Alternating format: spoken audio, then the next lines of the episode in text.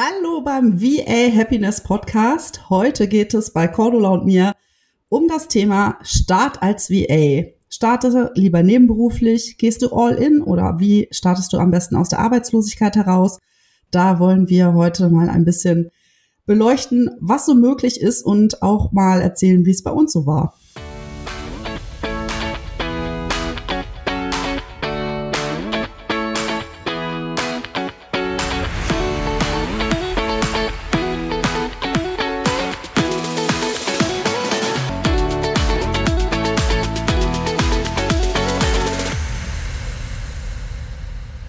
Cordula, schön, dass wir uns hier wiedersehen. Heute mit dem Thema, wie starte ich am besten als VA? Ja, da gibt es ja verschiedene Möglichkeiten. Ne? Es gibt die, die einfach sofort all in gehen, alles kündigen und versuchen, ne, sofort virtuelle Assistenz zu werden. Der größte Teil, würde ich sagen, startet nebenberuflich, ne, neben dem Hauptjob, verkürzt vielleicht ein bisschen Stunden, meldet dann ein Nebengewerbe an. Und dann gibt es ja auch noch die Möglichkeit aus der Arbeitslosigkeit heraus, teilweise mit Gründungszuschuss. Genau, und da wollen wir heute drüber reden, über diese drei Punkte. genau. Vielleicht magst du gleich mal erzählen, wie es bei dir war.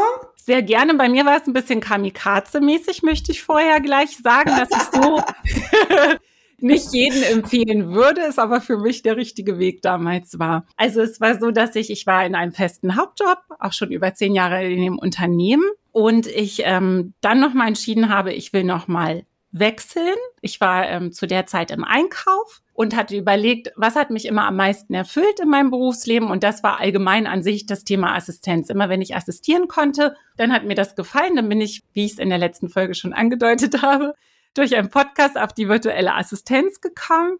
Und ich habe ein Wochenende, weiß ich, den kompletten Podcast gehört von Julia Theresa Kohl, Office Geflüster, war auch noch beim Sport, war Adrenalin überflutet, wollte einen Wechsel im Job.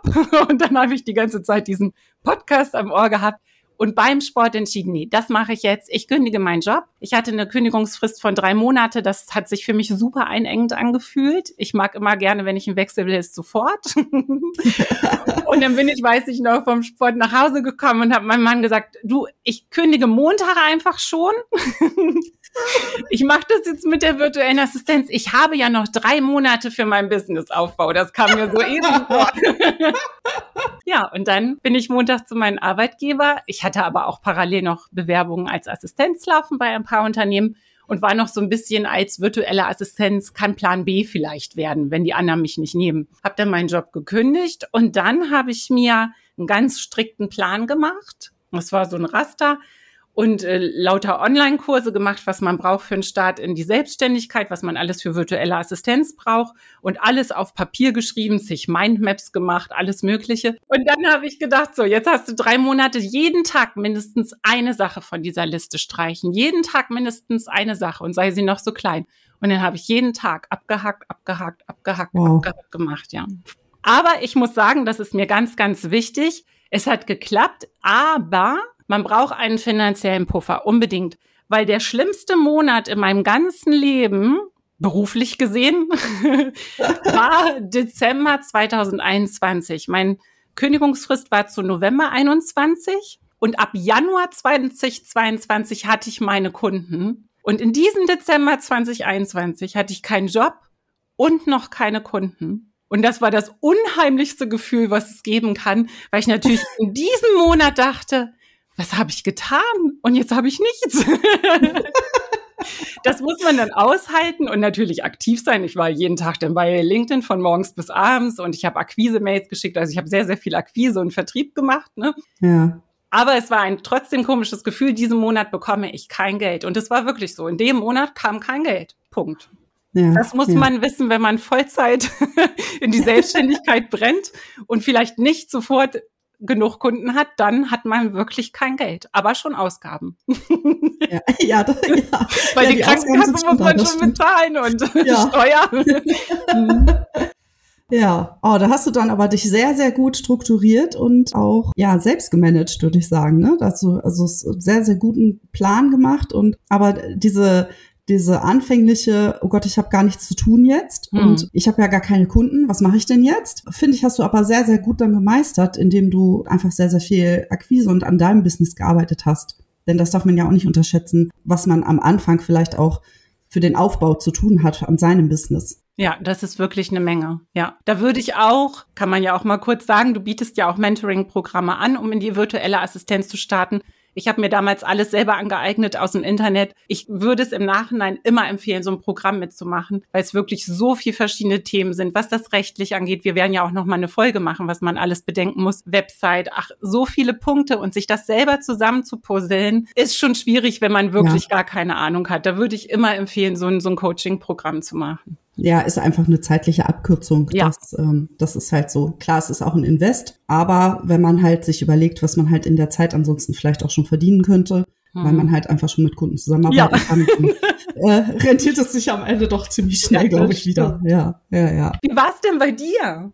Ja, also bei mir war es ja fast ähnlich. Ich habe zwar etwas nebenberuflich gestartet. Also ich war zu der Zeit damals noch relativ frisch in einem äh, neuen Job angestellt und habe mich aber zeitgleich schon als virtuelle Assistentin selbstständig gemacht. Ich habe das bei dem Antritt des äh, neuen Jobs als Teamleitung damals auch gesagt, dass ich nebenberuflich was eigenes auf die Beine stellen will. Denn ich kam eigentlich ursprünglich aus einem äh, Familienunternehmen. Wir hatten lange Jahre immer ein Familienunternehmen, das mein Großvater gegründet hatte, das wir schließen mussten. Und für mich war irgendwie immer klar, dass ich selbstständig wieder sein möchte oder dass ich selbstständig sein möchte. Und äh, diese Vorteile von der Selbstständigkeit, die haben einfach so viel für mich überwogen, dass mir das irgendwie immer klar war. Aber ich habe halt lange nicht so das Richtige für mich gefunden, deswegen bin ich dann doch in die Festanstellung gegangen. Aber fast zeitgleich habe ich die äh, virtuelle Assistenz gefunden und habe mich dann auch fast zeitgleich nebenberuflich selbstständig gemacht und habe so schnell gemerkt, wie sehr ich diesen Job feiere, wie viel Spaß mir das macht und hatte ziemlich schnell drei Kunden. Und dann war es so, dass ich halt ja festgestellt habe, dass ich neben einem 40-Stunden-Job plus drei Kunden, die ich schon habe, plus Businessaufbau gar keine Zeit habe. Also irgendwann, mein Tag hat auch nur 24 Stunden.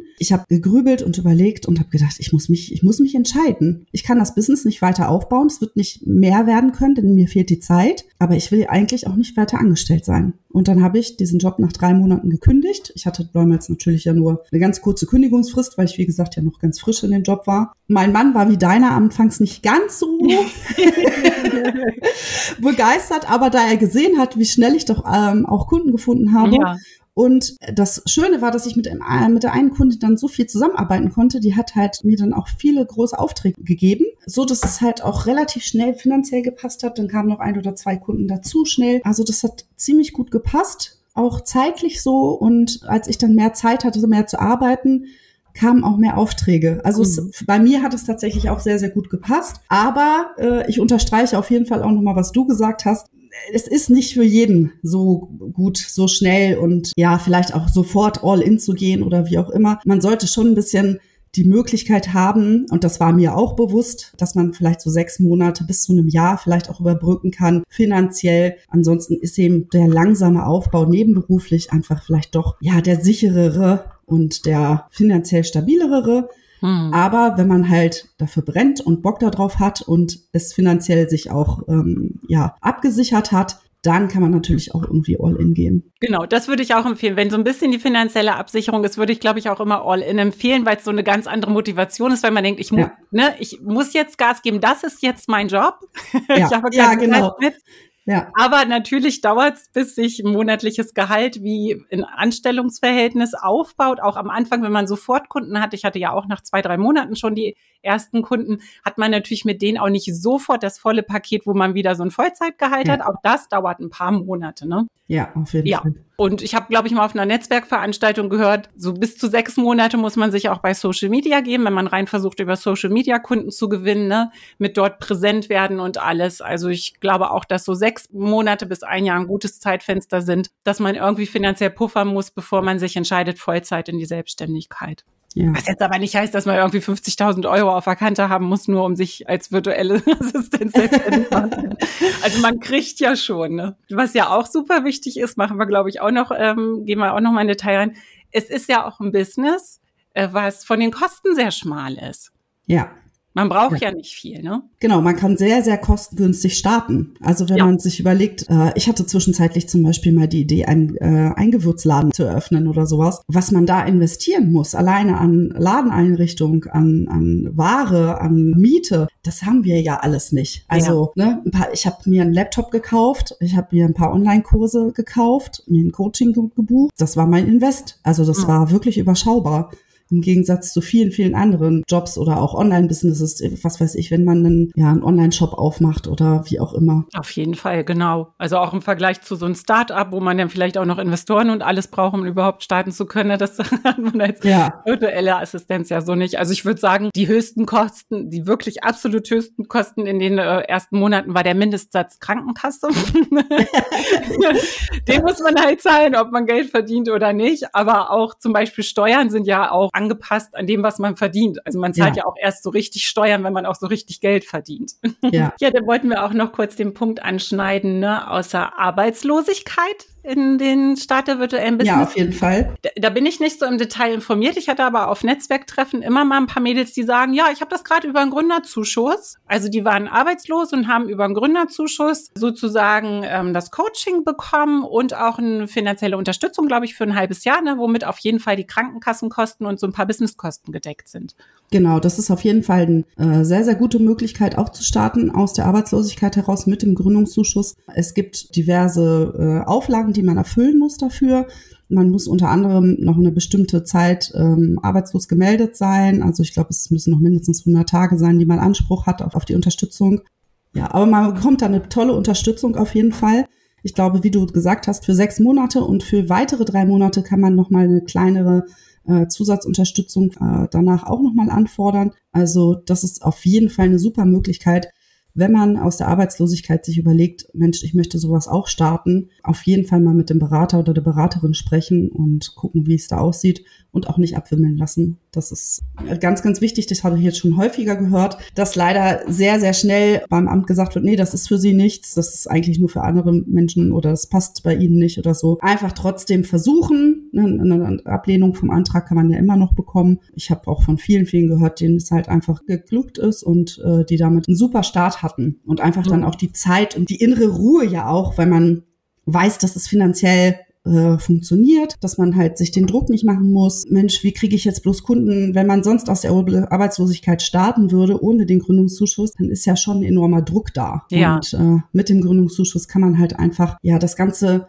auf ein festes Fundament aufbauen und ja, hat, glaube ich, die innere Ruhe, das ganz in Ruhe anzugehen. Ja, ich glaube, es gibt eh nicht den einen Weg und die eine Empfehlung. Ganz wichtig sind die Umstände, aus denen man kommt, ne? welche Möglichkeiten man hat und auch was man für ein Typ ist. Ne? Es gibt auch Menschen, die brauchen auch für manche Themen, für so eine Veränderung auch ein bisschen, also ich habe einige in meinem Bekanntenkreis, die brauchen auch länger für dieses Gefühl der Veränderung. So, da ändert mhm. sich was, das mache ich jetzt. Ich bin eine, bei mir kann sich mein Leben ruhig von heute auf morgen ändern. Das ist für mich schön. ich weiß nicht, warum ja. es so ist, aber ich kenne ganz viele, die brauchen einfach emotional auch länger, weil sie sonst zusammenbrechen würden einfach, weil sie das nervlich ja. gar nicht ertragen könnten. Und deswegen würde ich auch nie jemandem sagen, nee, du mach das jetzt einfach, weil ich weiß, manche brauchen auch für dieses Gefühl, ich löse mich jetzt von dort und und fange das an. Einfach auch eine emotionale Zeit, ne? Ja, auf jeden Fall. Da sind Menschen halt einfach super unterschiedlich. Ja. Für mich war halt super wichtig, dass ich mich jetzt fokussieren kann. Dass ich das mache und dass ich mich darauf stürze und dass ich 100 Prozent meiner Energie in dieses äh, Projekt in mein Business stecken kann. Das war mir damals super wichtig. Aber es gibt natürlich Menschen, denen es viel, viel wichtiger, dass sie ja das langsam angehen können, dass mhm. sie erstmal schauen, ist das denn was für mich? Was kann ich denn überhaupt machen? Was kann ich denn anbieten? Ich für meinen Teil bin einfach, ja, ich bin schnell überzeugt. und bin dann on fire und ja, ich auch.